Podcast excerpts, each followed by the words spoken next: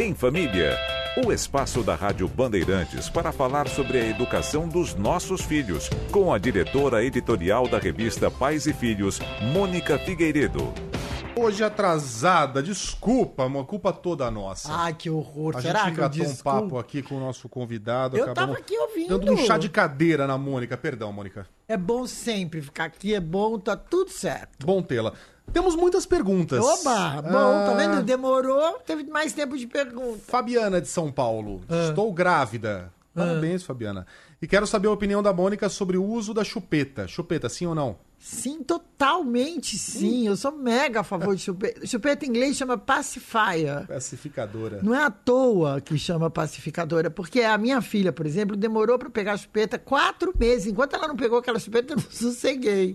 Depois tem que saber a hora de tirar. Ajuda, não tem mal nenhum. Acho bobagem esse povo que fala mal de chupeta. Tudo que ajuda, mãe, aquela criança acalmar, por que, que a gente não vai usar? Mas aí vem o dentista e fala, não, porque a O problema é chupeta, do depois ela vai ter que dentista. usar aparelho. Não necessariamente. Se Vai você nada. tira antes dos três anos, não tem problema nenhum. Essa é uma boa pe- pergunta. A idade para tirar a chupeta, três anos. E você ser rígido, né? Você ser rígido. Porque é melhor ela usar a chupeta do que o dedo. O dedo você não tira. E não havendo chupeta... E vai fazer mal pra boca do mesmo jeito. E aí, como tira o dedo da criança? A criança vai buscar essa moletinha, não vai? Aí vai pra fazer se acalmar. normal, havendo ou não gente. chupeta? É. Havendo, isso que eu tô falando, não tem chupeta, tem o dedo. E aí o dedo você não tira. Você sabe que a, a, a, pra mim a primeira a gente não queria dar. Acabamos dando. Claro. É Porque a gente também merecia um pouco de paz. Aí pro segundo, a gente fez todo o esforço do mundo para que ele pegasse. Da minha turma, E você. ele não pegou. Ah, mas eles são os do contrinha, né? E ele chupava dedo. Não, ele, ele pegou um paninho ali. Ah, e ficou que faz aquilo no nariz. É, fica sei. passando no nariz. Tanto- Sempre ele tem, tem até hoje. O alguma. apelido, de- o apelido do pano é fedidinho. A gente chama de neura, uma É. neurinha lá em casa. Qual que é a sua neurinha? Sempre tem uma neurinha. A Antônia dormia com uma chupeta na boca e uma em cada mão. E ela ia trocando, assim, fazendo exercícios maluquice. O nosso é o fedidinho por motivos óbvios. Óbvios, porque vai lavar o paninho, né? Não, ele não gosta. Ô, ô, Mônica, vamos falar de culpa? Vamos, esse assunto tema é um aqui. grande tema na Pais e Filhos. Parece a gente trata nos disso. primeiros anos a nossa vida é um mar de culpas. É, nasce o filho, nasce a culpa, né? Tem essa história. Tanto que a gente, na Pais e Filhos, tem um trabalho mesmo concentrado de falar culpa não. É um selo até, que a gente fala o tempo inteiro. Culpa não, culpa não, para tentar diminuir um pouco essa culpa, porque culpa não leva ninguém a nada. Claro que você não pode ser uma pessoa sem culpa nenhuma, porque você é um psicopata. A medida da culpa é até a medida da responsabilidade, né? Então a gente tem uma pessoinha que depende da gente, você tem que ter esse, sim, esse senso, porque senão você é um tarado, que não, não vale a pena. Porém, eu acho que cu- a mulher sofre mais de uma cobrança gigantesca da sociedade de ser, de amamentar, de ser perfeita, de não perder a paciência. É muito pesado, porque tem horas que você quer só sentar e tomar um vinho. E parece que você é uma mãe, uma Você bruxa. não tem esse direito. Porque você não consegue, quer sair com uma amiga para falar de flores, mudar de assunto. O seu assunto fica só criança. É muito duro. Uhum. E isso você já era logo julgada, né? Ah, a fulana é uma péssima, a mãe não tá nem aí, ou porque tem babá, ou porque não tem babá. O povo adora falar mal da gente, repara. É difícil. E, o- e o que, que gera mais culpa, especialmente na mãe, A gente, Mônica? na Pais e Filhos, fez um estudo muito profundo entre as mães e a gente viu isso, é uma resposta dada pela nossa audiência. A primeira, primeira motivo de culpa era a amamentação. Amamentar ou não amamentar e como amamentar. E as mães que não amamentam, coitadas. Ninguém é contra a amamentação, é óbvio, não precisa nem falar os, os benefícios da amamentação, porque é uma coisa óbvia. Porém, tem pessoas que não querem, ou não podem, ou não conseguem, e daí? São menos mães por causa disso, ou, são- ou criam menos vínculo por causa disso? De jeito nenhum. É muito pesada essa, essa peste em cima da, da, da, da gente. Eu acho muito complicado. Eu amamentei, dei de mamar tranquilamente, gostava de dar de mamar. Tem uma amiga agora que teve neném, não conseguiu amamentar, ela tá com lixo. Eu fui a primeira a chegar lá, diretora de Pais e Filhos, falar: vamos no teu pediatra agora, porque daqui a pouco essa criança vai estar. não ter mãe. É pior, porque se tá um bagaço, a olheira dela aqui. O leite não saía, a criança morrendo de fome. Deu uma mamadeira, o menino dormiu 18 horas seguidas, sei lá, já tá roxo de fome, e aquele sofrimento. Não tem lógica. Em nome do quê?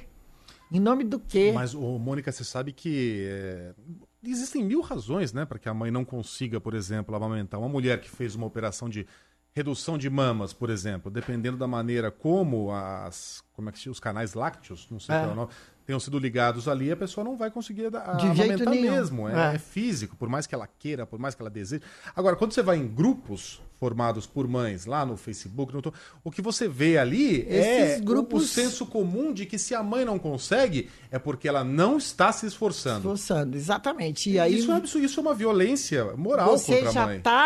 Tendo, você já acabou de ter neném, tá naquele estresse, porque ter filho é um é punk, a gravidez, tudo. Não tô nem falando só, da, não tô nem entrando na parte emocional. Porque isso, né, tem pessoas que falam melhor o trabalho todo da Laura Gutman, por exemplo, essa psicóloga argentina que eu sou fã, que ela fala tanto disso, como se desconstrói toda a sua, sua do seu jeito de ser, de mulher, para construir de novo. Você tra- traz dentro de você uma pessoa, você bota uma pessoa na Terra, gente, é- você vira nave, não é uma coisa normal. Traz um ser humano que não existe.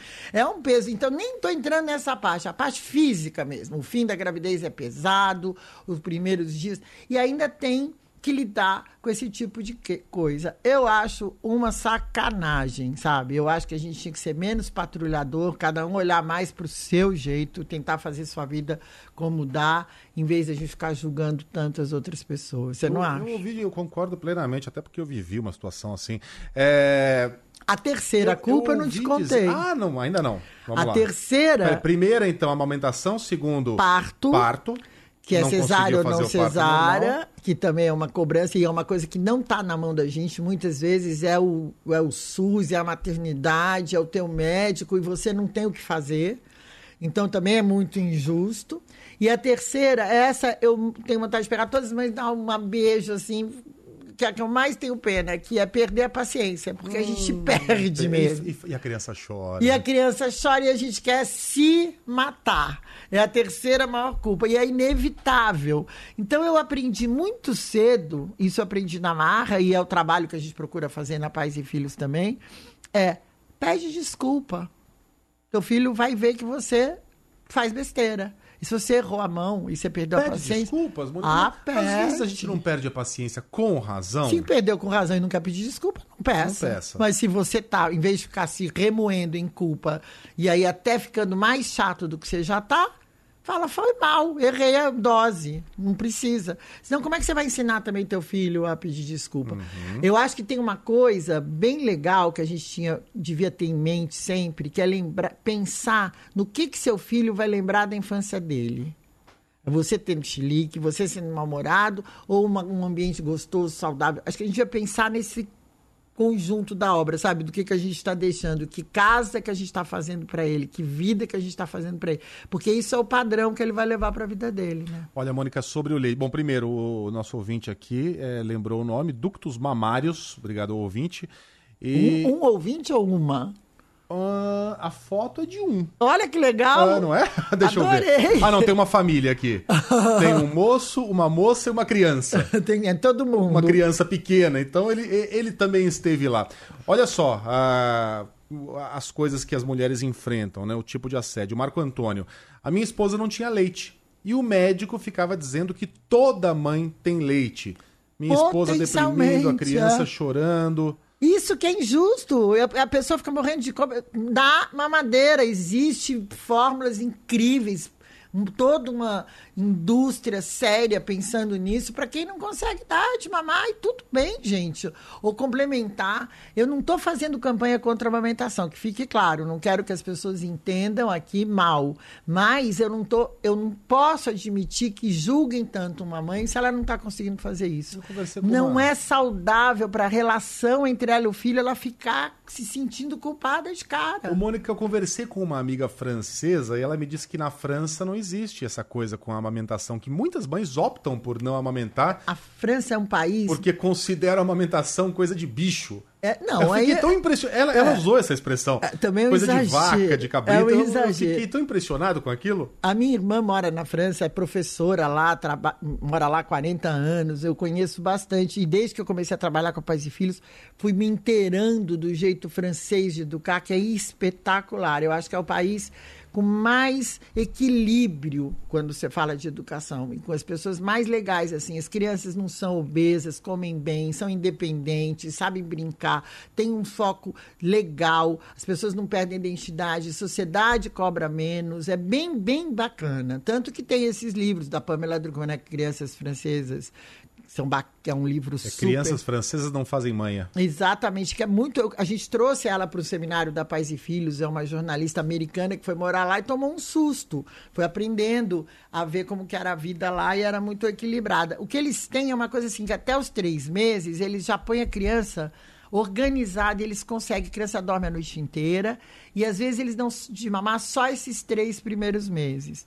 Mas não é uma regra. O peso é menor mesmo. As pessoas são mais leves com isso lá. Se metem menos na vida Se dos metem outros. menos na vida dos outros. Vão cuidar das próprias vidas. Falando português, claro. Mônica, não são intrometidas. Intrometidas, não Mo- são. Mônica Figueiredo, toda segunda-feira conosco aqui no Em Família. Obrigado, Mônica. Um beijo pra você. Um beijão, Boa querido. semana.